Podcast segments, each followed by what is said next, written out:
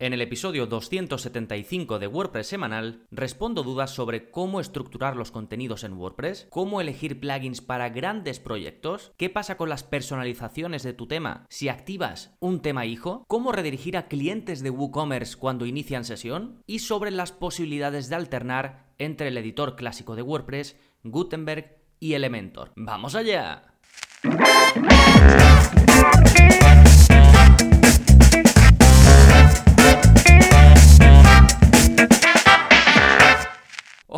Soy Gonzalo de gonzalonavarro.es y bienvenidos a este episodio de preguntas y respuestas veraniegas de WordPress semanal. Ya sabéis que este es el podcast en el que aprendes WordPress de principio a fin, porque no hay mejor inversión que la de aprender a crear y gestionar tus propias webs con WordPress. Y hoy voy a responder a las dudas que ya te he presentado en la intro de este episodio y que, como sabéis, están sacadas directamente del soporte que doy a todos los que estáis apuntados a la formación. Ya sabéis que en gonzalonavarro.es tenéis cursos, tenéis vídeos avanzados, tenéis tutoriales premium y tenéis soporte conmigo personalizado. Pues bien, estas dudas son un recopilatorio de algunas que considero interesantes y que pueden ayudar a los que me estáis escuchando ahora mismo. Así que en un momentito vamos con ello, pero antes, como siempre, novedades. ¿Qué está pasando en gonzalonavarro.es? Esta semana, pues por un lado tenéis un nuevo vídeo de la zona código, es el vídeo 225, el vídeo 225, y está enfocado en este caso a WooCommerce porque te enseño a quitar las pestañas eh, que salen debajo de la ficha de producto, ¿no? Cuando vas a una página individual de un producto, debajo, normalmente debajo en algunos temas cambia, ¿no? Pero normalmente debajo tienes una serie de pestañas en las que vas haciendo clic y tienes, pues en una tienes la descripción, en otras tiene, tienes las notas, si es que las tienes activadas, en otras tienes las valoraciones de ese producto, ¿no? Y eso aparece como por pestañas. Si tú quieres que aparezca todo ya visible sin que el usuario tenga que ir dándole a las pestañas, eh, que es como se suele mostrar, pues no lo sé, las páginas de producto de Amazon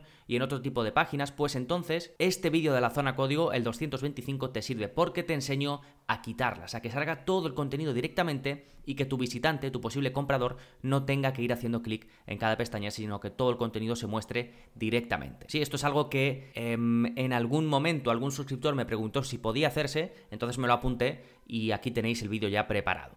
Em, este es un vídeo enfocado a WooCommerce, tengo otros bastantes vídeos enfocados a WooCommerce, ya sabéis, también eh, podéis, eh, si vais a la parte de los códigos, que lo tenéis en el menú de navegación en gonzalonavarro.es, pues también podéis filtrar por vídeos exclusivos de HTML, de CSS, de JavaScript, como este enfocado a WooCommerce. También podéis ver los esenciales, los que os recomiendo hacer antes de adentraros en esto del código, que ya sabéis que lo enfoco de forma muy sencilla. ¿eh? Os muestro en el vídeo el resultado, os muestro cómo tenéis que copiar y pegar el código y no tenéis ni que saber programación ni nada. Simplemente siguiendo el vídeo y copiando lo que os dejo debajo, lo tenéis. ¿eh? Perfecto, eso en cuanto a la zona código. Después el curso más reciente publicado es el curso de WP Rocket, que es el plugin premium de caché, pues seguramente más popular y es una herramienta fantástica para mejorar la velocidad de carga de tu web. En ese curso pues vemos cómo configurar la caché, cómo optimizar los archivos para que carguen más rápido, cómo conseguir que se precarguen algunos archivos, optimización de los elementos multimedia, las imágenes y demás, limpieza de la base de datos también programada, vemos las extensiones que trae WP Rocket para optimizar Google Analytics y Facebook y también os enseño las mejoras a nivel de cada página individual que se puede hacer. Puedes optimizar a nivel de cada página y no a nivel global, pues eh, ciertos ajustes para mejorar la velocidad de carga de tu web. Sí, así que bueno, tienes este y el resto de 55 cursos disponibles en gonzalonavarro.es. Perfecto, estas son las novedades. Vamos ahora con el plugin de la semana que se llama Short Notes y que es muy muy nuevo, está activo en apenas, eh, pues no sé, unas 10 webs con WordPress, o sea que es súper nuevo y hace una cosa realmente bastante básica, pero que puede ser interesante para los que buscáis esto. Básicamente, este plugin te añade un tipo de contenido nuevo, igual que páginas y entradas, pues te añade uno que se llama notes, notas en inglés, ¿no? Y está pensado para publicaciones cortitas. Por ejemplo, si tienes una parte en la que publicas pensamientos o que publicas noticias muy al pie, muy cortitas, o una especie de diario. ¿no? Está pensado para ese tipo de cosas y lo que hace es que, bueno, tú entras, eh, es como cuando creas una entrada de WordPress, ¿no? O una página. Entonces tú la creas y no le pones ni título ni nada. Y cuando la publicas y te vas a la página global donde aparecen todas esas, todos esos em, notas, en este caso que publicas, notas cortas, pues automáticamente te coge la fecha y la hora en la que se publicó. Y te lo va mostrando, pues como si fuese la página de blog, pero eh, para las notas. Y esto va a coger el aspecto o los estilos que tenga tu tema por defecto.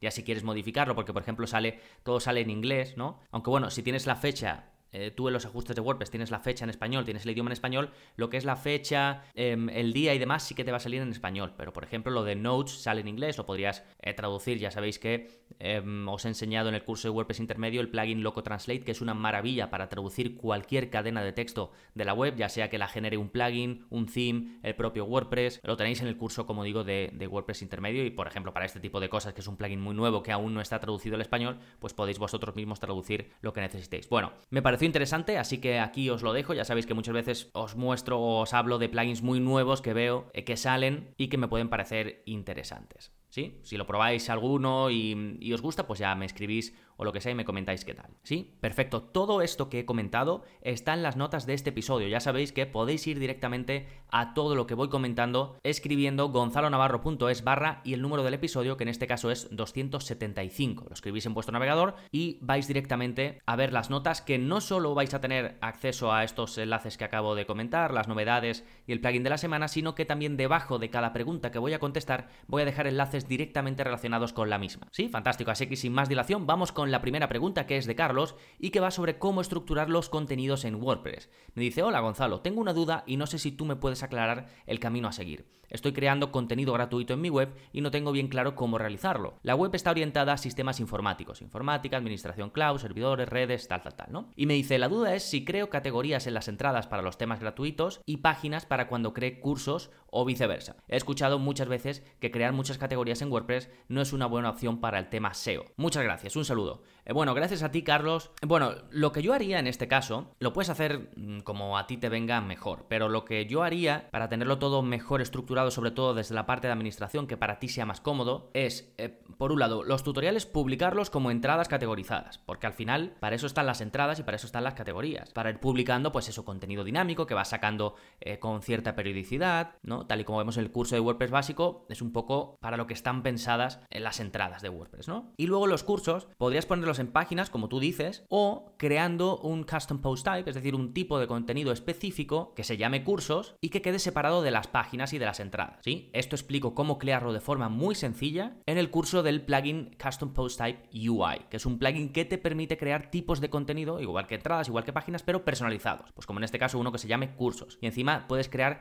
taxonomías como categorías o etiquetas para ese tipo de contenido nuevo que estás creando. ¿sí? Y luego si quieres hacerlo a mano, también te enseño, aunque en el curso de este plugin plugin te enseño cómo eliminar ese plugin una vez termines, pero bueno, si quieres hacerlo totalmente a mano, en el curso de WordPress avanzado, en la clase 2, también eh, te enseño a hacerlo. ¿eh? Y os dejo enlaces a las dos cosas que acabo de comentar. Y luego sobre el SEO, que está preocupado aquí Carlos, no hay nada de malo en categorizar las entradas. Lo que sí que es muy aconsejable es que si creas una categoría es porque sabes que esa categoría va a tener contenidos, ¿sí? Porque muchas veces se crean porque al principio pensamos que vamos a hablar de mil temas y luego no, luego hablamos de dos o tres. Pero eh, tampoco sería un problema relevante en, cuanto al SEO. ¿eh? La gente que, que, habla de esto normalmente es porque dice que si tú tienes una página de blog en la que salen una serie de entradas y luego tienes una página de categoría en la que se ven también una relación de entradas y algunas coinciden con la página de blog, pues que esto puede ser perjudicial. Pero a mí sinceramente no me parece que lo sea y por mi experiencia eh, pienso que no. De hecho, buenas páginas de categoría, con su buena descripción, su buen título, pueden ayudar incluso a posicionar para temas nichos dentro de un gran blog. ¿De acuerdo? Así que, al contrario, a mí me parecen, en este caso que vas a publicar de muchos temas y que tiene sentido que cada uno tenga su propio espacio, me parece que tiene mucho sentido que los categorices. Sí, fantástico. Dejamos la pregunta de Carlos y vamos con la de Fran, que va sobre elegir plugins para grandes proyectos en WordPress.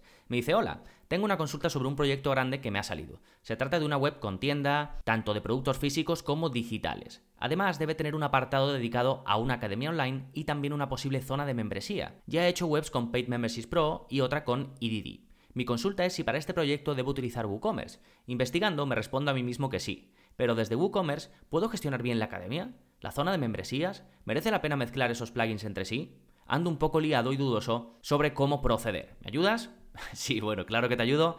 Eh, Fran, y a ver, claro, esto es un proyecto ambicioso que tiene muchas secciones y esto cada vez es más habitual. Eh, muchas veces la gente se propone esto y luego no hace todo, pero bueno, es algo que a mí me llega bastante, que me llega alguien, un posible, una posible persona que quiere que yo le haga la web y me dice normalmente que quiere todo esto, quiere vender productos físicos, quiere vender servicios o productos digitales, además quiere una parte de formación, quiere tener suscriptores y demás, ¿no? Luego normalmente se va empezando poco a poco y ya se va integrando algo más em, conforme se avanza, pero para hacer todo esto, pues realmente se va a necesitar o un gran plugin o una eh, gran extensión para cada parte de la web. Bueno, lo de gran es relativo, ¿eh? pero como son, digamos, cosas tan específicas, pues hace falta, hace falta delimitarlas y hace falta añadir esa funcionalidad, pues o con un plugin o con una extensión de un plugin. Entonces, como vas a vender tanto productos físicos como digitales, yo sin duda tiraría por WooCommerce. EDD te permite vender también productos físicos, pero no tiene sentido porque no es para lo que está pensado. Entonces, en este caso, WooCommerce. Luego, para la academia online, puedes utilizar si quieres eh, Sensei, que es, digamos, el plugin de la misma gente de WooCommerce, pero no tienes por qué. Puedes utilizar los que vemos, por ejemplo,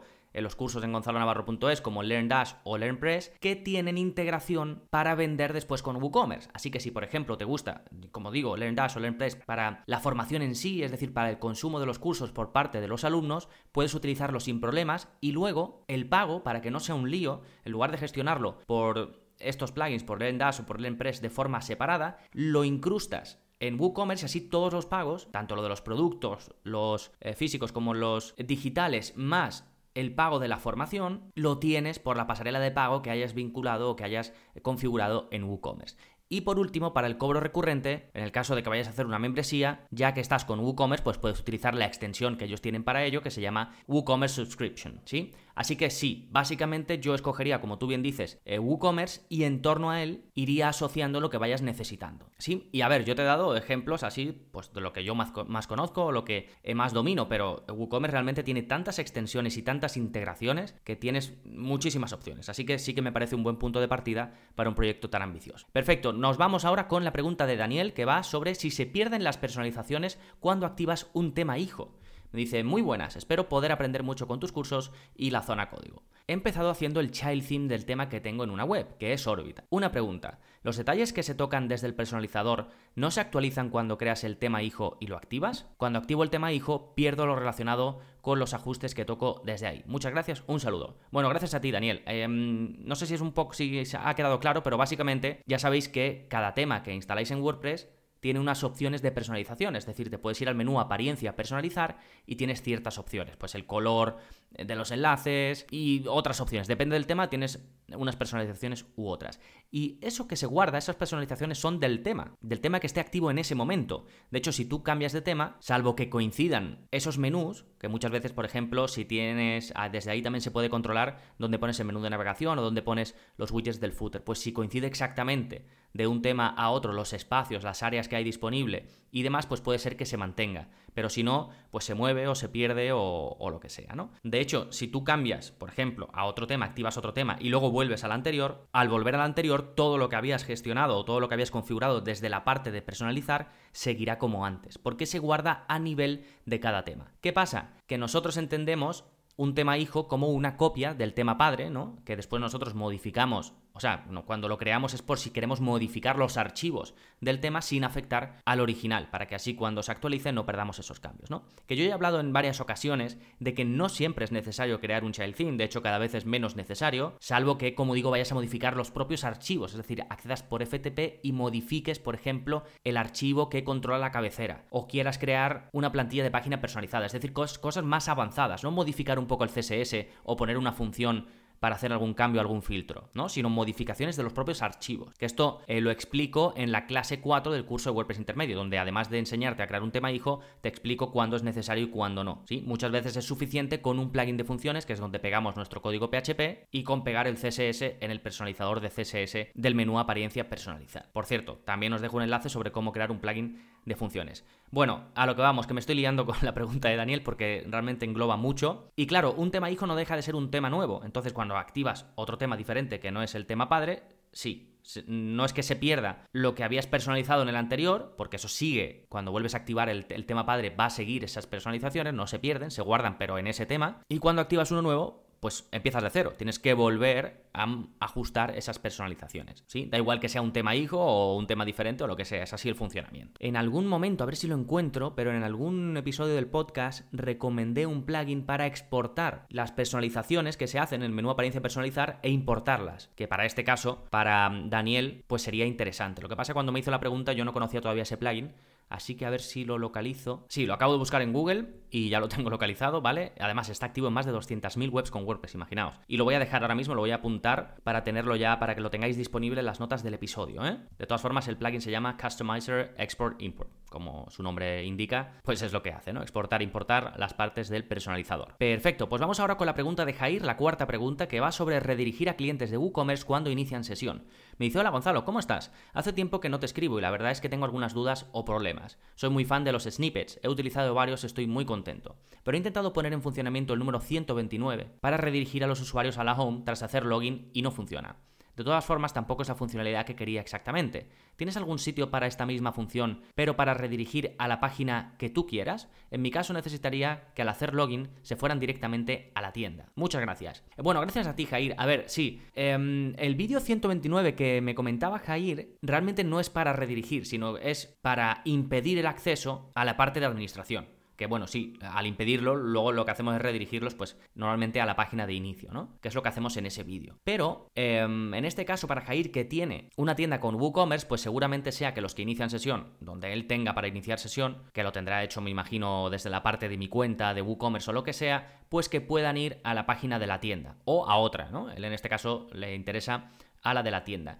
Y sí que lo tengo publicado, ¿de acuerdo? Tengo, os voy a dejar un enlace a todos los vídeos de la zona código que tengo sobre redirecciones, porque son varios, que según el caso os puede venir muy bien. Tengo eh, uno que es el 184, que le va a venir muy bien a Jair en este caso y a cualquiera de vosotros, que es elegir a qué página ser redirigido cuando se hace login en WordPress. Otro específico de WooCommerce, que es cómo redirigir a un usuario tras hacer login en WooCommerce, que los puedes enviar a cualquier página, a la tienda o a la que sea. Tengo uno muy interesante que es cómo redirigir a otra página tras un tiempo elegido, es decir, los visitantes llegan a una página y tú dices, pues quiero que a los 10 segundos se le redirija a otra. También tengo uno de cómo redirigir a una página de gracias personalizada en WooCommerce y otro de cómo crear una página de gracias con upsell en WooCommerce. Es decir, que cuando alguien compre, le lleves a otra página con más productos. Que le diga, si has comprado esto, te puede interesar también esto otro. ¿Sí? Hasta el momento son los que tengo publicados, pero si publico más, con el enlace que os he dejado, podéis ir a una página filtrada con todos los contenidos de la zona código, de la parte de, de los snippets de código, en los que explico o hablo sobre cómo crear redirecciones. ¿Sí? Y luego, si no os gusta usar código o lo que sea, si buscáis en la parte de plugins o si buscáis login redirect WooCommerce plugins, seguro que tenéis plugins también para hacerlo. ¿eh? Perfecto, dejamos la pregunta de Jair y nos vamos con la última de Miguel Ángel, que va sobre alternar el editor clásico Gutenberg y Elementor. Me dice, buenos días Gonzalo, acabo de terminar tu curso de web minimalistas, es fantástico, ya sabes que soy muy fan de este tipo de webs, y más que Google cada vez quiere webs más rápidas y sencillas. Bueno, este curso no es muy conocido, pero los que lo hacéis os gusta, ¿eh? es un curso en el que cojo tres o cuatro themes muy livianos y lo combinamos con el eh, editor de Gutenberg para hacer pues webs muy chulas sin necesidad de tener grandes funcionalidades y sin necesidad de añadir mil cosas. Sí, lo voy a dejar enlazado ¿eh? debajo de esta quinta pregunta de Miguel Ángel. Bueno, me sigue diciendo, mi pregunta es la siguiente, ¿se pueden mezclar constructores visuales? Esta pregunta es porque muchas veces me llegan webs que trabajan con WP Bakery y es horrible, sobre todo cuando pasas a ver con el móvil lo que has trabajado. Me gustaría, por ejemplo, utilizar Elementor o incluso Gutenberg. ¿Qué piensas? Gracias. A ver, sí, em, las páginas que ya estén creadas con ese constructor, si no quieres cambiarlas, las puedes dejar y las nuevas las puedes empezar a mm, editar con Gutenberg o incluso ya sabes que puedes editar entre Gutenberg y el editor clásico. Si por ejemplo hay veces que no necesitas hacer ningún diseño y que simplemente quieres escribir, eso lo hacemos con el plugin Classic Editor que vemos en la clase 5 del curso de Gutenberg. Que por cierto, os comenté que iba a publicar este mes una renovación del curso de Gutenberg, pero como va a haber actualizaciones importantes con la nueva versión de WordPress, me voy a esperar un poco y antes voy a sacar otro curso y ya para el mes siguiente sacaré la renovación del curso de Gutenberg, porque ya vienen cositas nuevas, vienen los widgets, se van a gestionar ahora con Gutenberg, eh, está entrando un poco el full site editing, entonces me voy a esperar un poco para no tener que actualizarlo pues todos los meses el curso, ¿vale? Entonces, como digo, esto se puede hacer. Ahora, si ya tienes WP Bakery y meterle también Elementor, por poder puedes hacerlo, pero es un poco bestia, ¿no? Meter dos constructores visuales. Y lo que desde luego no puedes es utilizar dos constructores visuales para el mismo contenido. Sí, pero sí, por ejemplo, puedes tener, si te gusta Elementor, tener Elementor instalado, utilizarlo en determinadas páginas. De hecho, Elementor está sacando ahora muchas mejoras de optimización. Esto quiere decir que va a empezar a intentar que, por ejemplo, imagínate que tienes un montón de CSS, ¿no? Que, que Elementor cargan un montón de CSS, pero que el 50%, el 60, el 70 no hace falta para la página que se está mostrando en ese momento. Pues Elementor está poco a poco intentando que todo ese CSS que no se necesita, todo ese código en general, que no se cargue en las páginas donde no actúe, ¿no? Que es, desde el punto de vista de rendimiento, es lo idóneo. Entonces va mejorando. Y en este sentido, pues puedes tener Elementor para las páginas clave que tú quieras, a lo mejor para crear landing pages o lo que sea, luego utilizar el editor clásico Gutenberg para el resto, y eso sí que puedes ir haciéndolo, ¿no? Pero ya meter un, segundo gran editor visual no tiene mucho sentido. Sí, ya sabéis que tenéis los cursos de em, Gutenberg, el curso de web minimalistas que he mencionado, tenéis el curso de Elementor, el curso de Elementor Pro. Sí, fantástico. Pues nada, terminamos con esta quinta y última pregunta de Miguel Ángel. Seguiré publicando episodios